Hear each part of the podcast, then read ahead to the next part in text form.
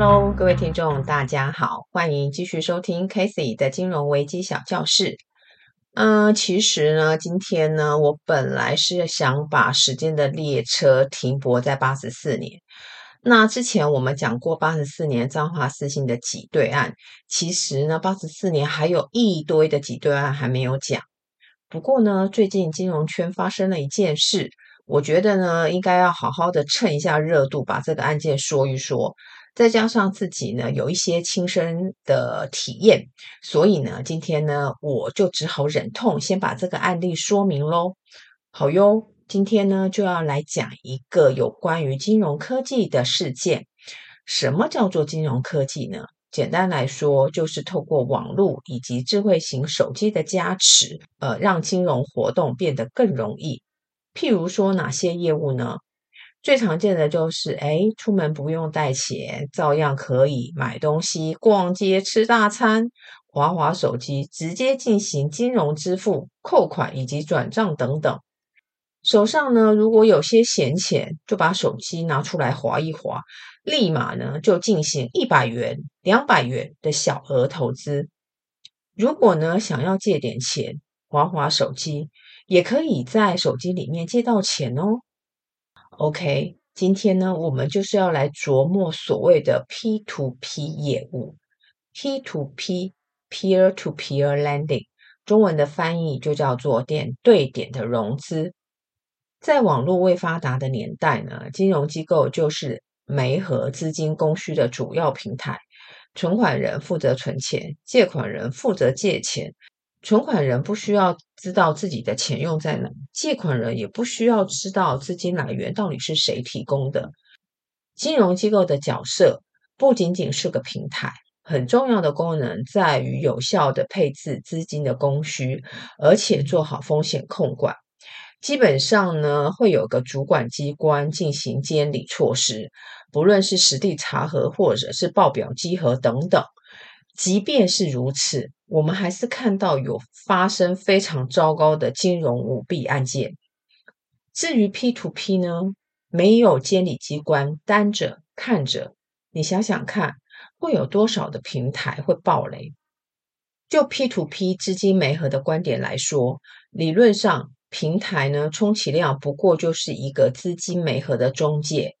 今天张三需要一笔五万元的贷款，刚好玛丽手上有五万元可以提供，张三和玛丽就在平台进行议价交易，该给多少利润，该借多少期间，由两者自己去谈。交易撮合之后，再支付给平台合理的手续费。充其量平台赚的应该就是只能是这种手续费，但是这种资金撮合的方式毕竟比较没有效率，借款者呢都希望贷的期限长一点，资金供给方呢却希望这个投资快点回报，所以部分的 P to P 平台为了加速债权的出售，就开始进行包装，把一大笔的债权分割成。小小的债权，然后再卖给小额的投资人。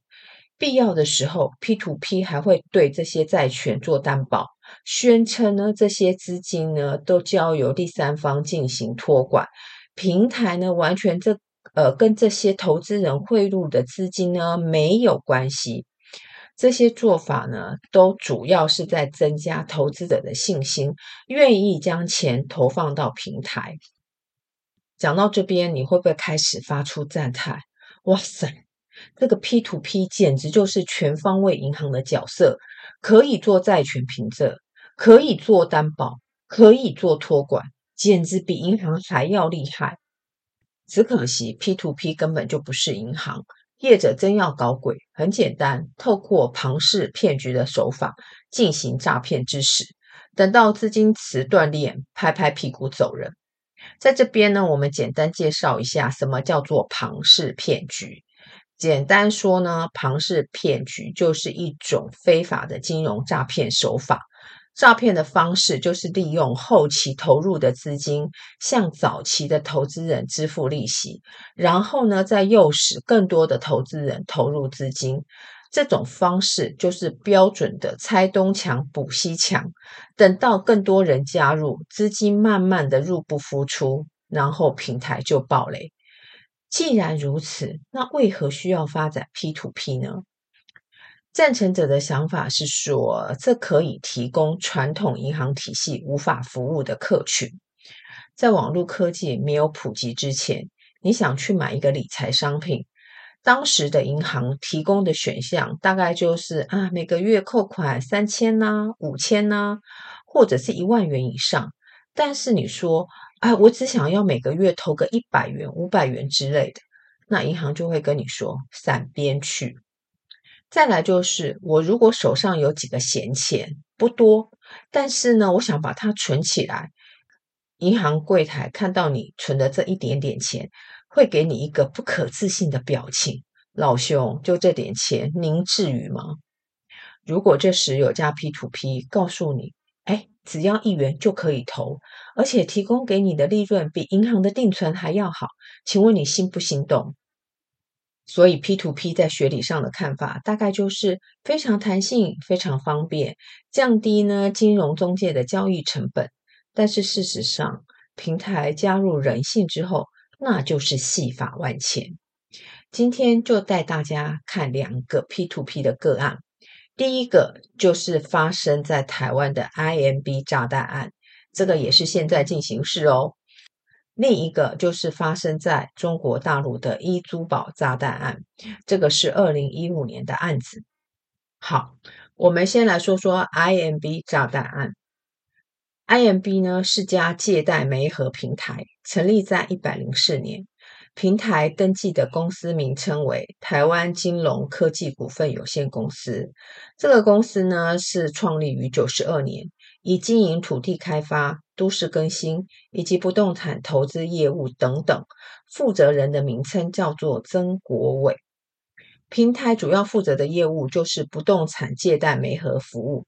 他标榜的是说，是以不动产为抵押品，强调借款人即使不还钱，放心，背后呢还有不动产可以法拍清偿，投资人呢不会血本无归。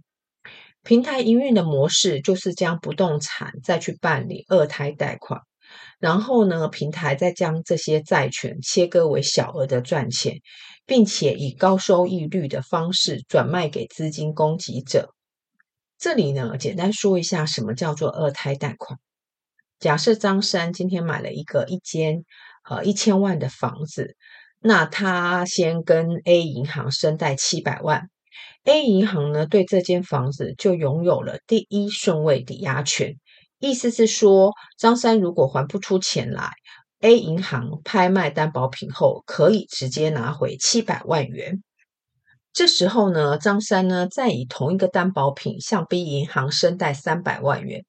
那 B 银行对这间房子只拥有叫做第二顺位抵押权，这也就是俗称的二胎贷款。好，我们假设现在张三还是还不出钱来，房子拍卖后只卖到九百万元。这时候 A 银行因为它有第一顺位抵押权，所以呢，它可以把它的七百万全部拿回来。但是 B 银行呢，必须要等到这个七百万元被拿走之后，就剩下的部分，它才能够主张它的债权。那现在九百万扣掉七百万，只剩下两百万，所以呢，B 银行呢就只能拿回两百万。但是那一百万元的损失，B 银行就只能鼻子摸摸，自己把它吞下了。回到 IMB 这件事。平台声称这些债权凭证就是不动产的价值，但是对于这个价值是否足以清偿这些卖出去的债权，你不知道，我不知道，这些 IMB 的投资人应该也不知道。所以，万一真的发生损失，到底该算谁的？我们整理一下媒体报道的重点：IMB 在一百一十年初开始违约拒还本金。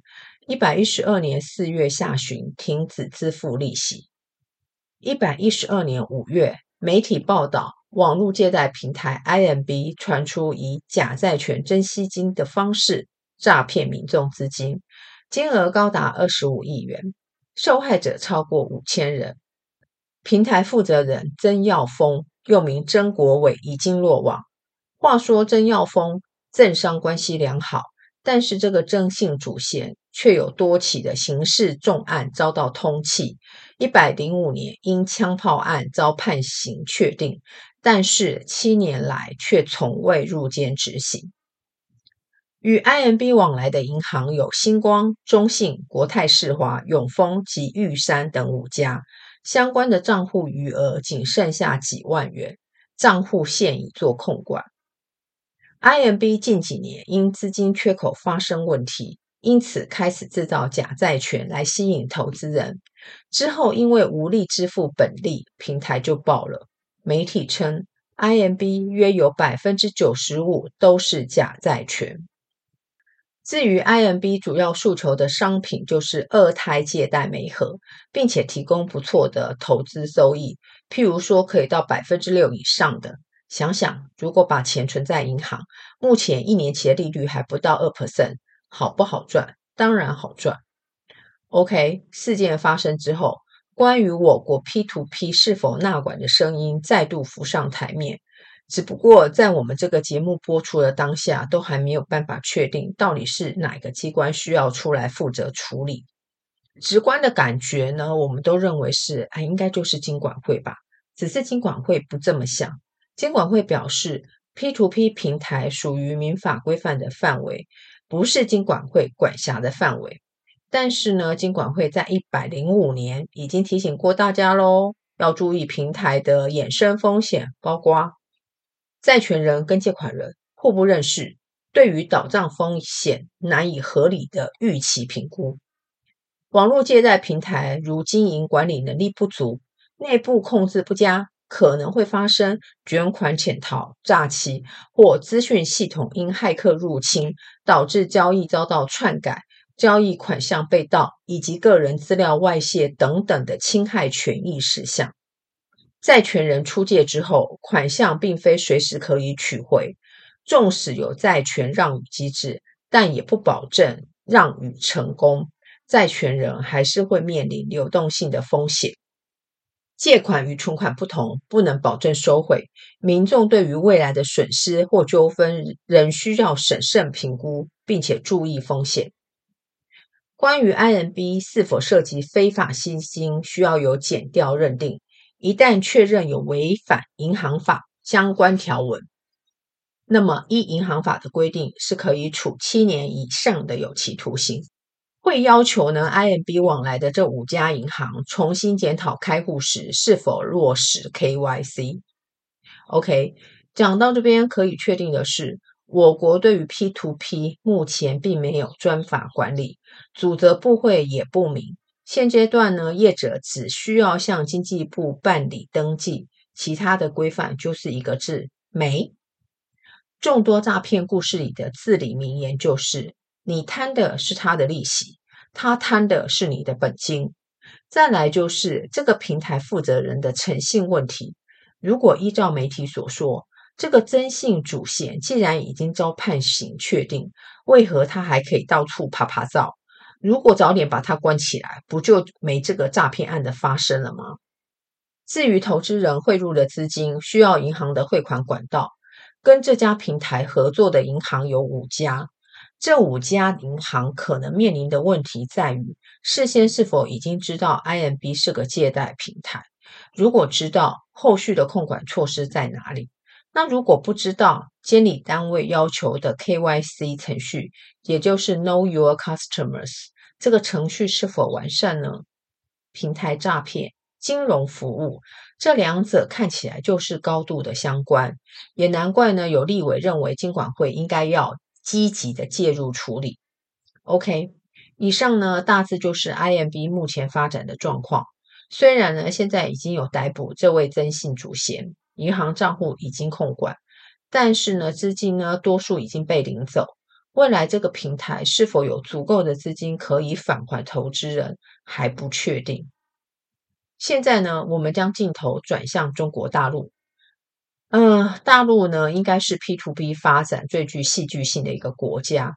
P to P 业务在二零一五年开始风起云涌，当时呢，大陆有一段顺口溜叫做“风口上的猪都会飞”。在巅峰时期，P to P 累计超过有五千多家。这些 P to P 因为缺乏规范管理，良莠不齐，诈骗、倒账的事端一再发生。外界形容大陆的 P to P 就是一个庞氏骗局的怪物，因此中国政府一声令下，将 P to P 一刀切。二零二零年十一月以后，大陆不再有 P to P 这个行业了。政策呢，将 P to P 归零。但这一刀切的影响金额高达八千亿元的人民币，这个金额的背后牵扯到数十万人的家庭，该怎么处理？我们恐怕无法一窥究竟。毕竟大陆呢，就是一个特殊的国家，任何一个不利于国家的报道，中国人民都看不到，更何况是其他地区。OK，今天这个案例是发生在二零一五年的十二月。这个平台叫做一租宝。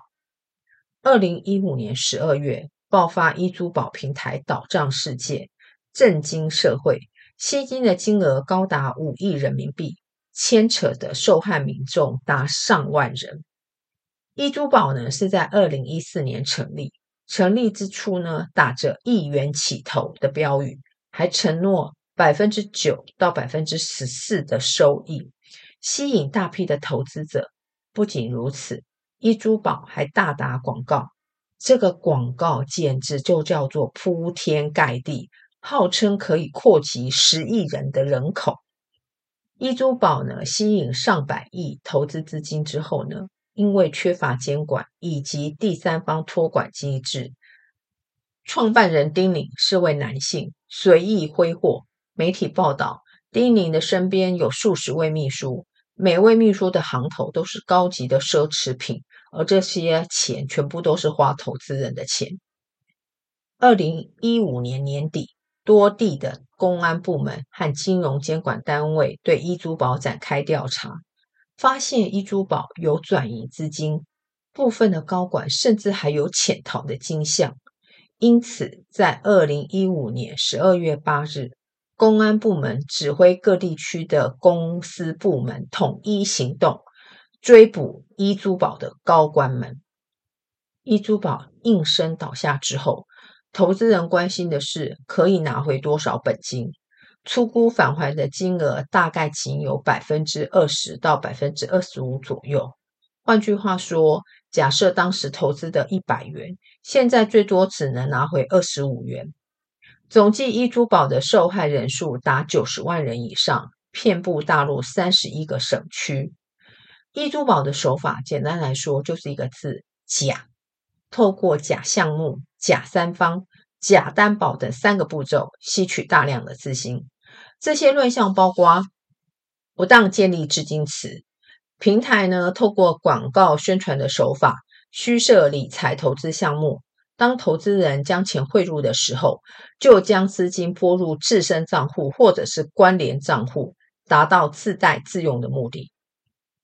假借担保方式吸引投资人，P2P 业者为了吸引资金供给方，承诺会将平台获取的手续费收入提拨某一个比例，作为保障投资者资金回收的比率，或者是说与保险业者合作。如果发生资金无法回收的情况之下，就会有保险公司办理理赔。这个一租宝的手法呢，就是业者承诺提供担保的担保公司，但是这家担保公司就是跟一租宝的老板是同一人，也就是丁宁。请问这种担保有什么意义吗？第三个就是缺乏资金托管。一租宝呢，宣称平台所汇集的资金。就交由第三方，也是某家银行办理托管。但是平台爆发挤兑之后，检调发现，其实一租宝并没有资金托管的服务，而被点名的这家银行只是发了一纸通知说：“哎，他没有接受一资一租宝的资金托管业务哦。”那这边呢，其实有一点倒是蛮有意思的。我们知道大陆的银行的监理机关是银监会。那一租宝宣称呢，当时自己呢是跟某家银行有办理资金托管行为。按照道理来说，银监会不可能不知情，但是为什么没有及时澄清，或者是采取因应措施呢？很怪吧？二零一七年呢，丁宁呢就被判无期徒刑，公司呢罚金呢高达十九亿元。二零二零年，中国大陆的政策不再有 P2P 这个行业，只是这个行业引发的社会问题，绝非三言两语可以道尽。在节目的最后，也分享一下我在一百零五年，也就是二零一六年呢，在大陆体验的金融科技感想。对我来说，其实最有感的应该叫做扫码支付，小至路边摊，大到百货公司，甚至是乞丐，都有专属的 QR code，扫码支付完全没有任何障碍，你不需要接触到钞票。再说，大陆的钞票真的是蛮脏的又破旧，你省去接触的这些风险，何乐而不为？当然，网购的部分也是十分便利，三餐不用愁，各式各样的外卖 App。这家不行就换下一家，拿起手机直接进行点餐及线上支付，除了便利还是便利。重要的是，这些金融服务完全无违和的融入你的生活。至于 P2P，我去过北京、天津、上海的地方。那在北京跟天津这两个城市呢，有特别去 P2P 的公司进行拜访。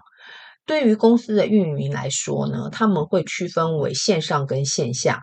那线下呢，主要就是吸引存款人进行投资，主要的策略就是平台的收益率。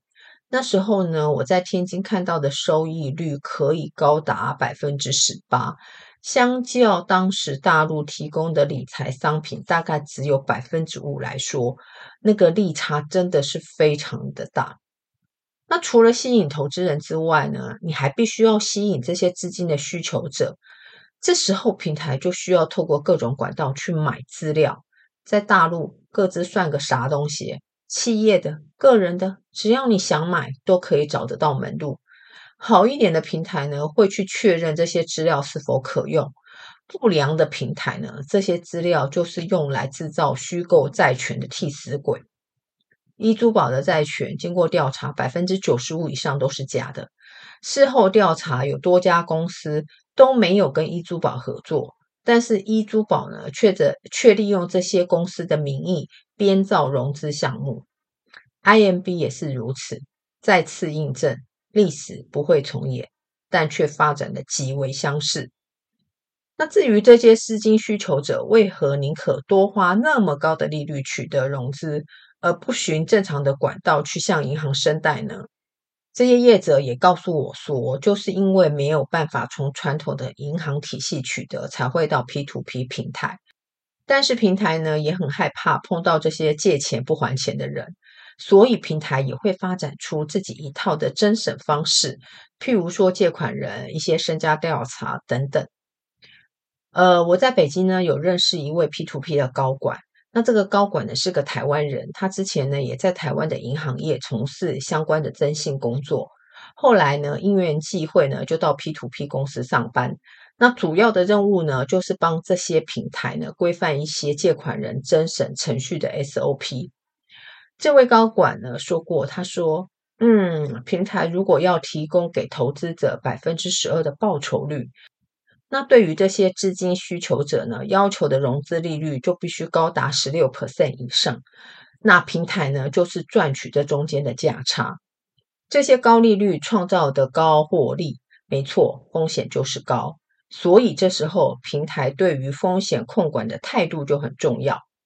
不要忘了，平台呢可以忍受的风险上限，其实是取决于负责人的态度。这位高管说，他自己呢，对于平台的预放比率呢，只有个位数的容忍度，但是他的老板却不以为然。他认为呢，高过百分之十以上都是 OK 的。所谓富贵险中求，这是个老板给出他的答案。还好呢，这位高管目前已经急流勇退了，他赚的钱应该够吃到他下辈子。OK，今天的节目就到这边喽。喜欢的话，也请继续支持 Casey 的金融危机小教室，并且分享给其他的朋友。我们下期再见，拜拜。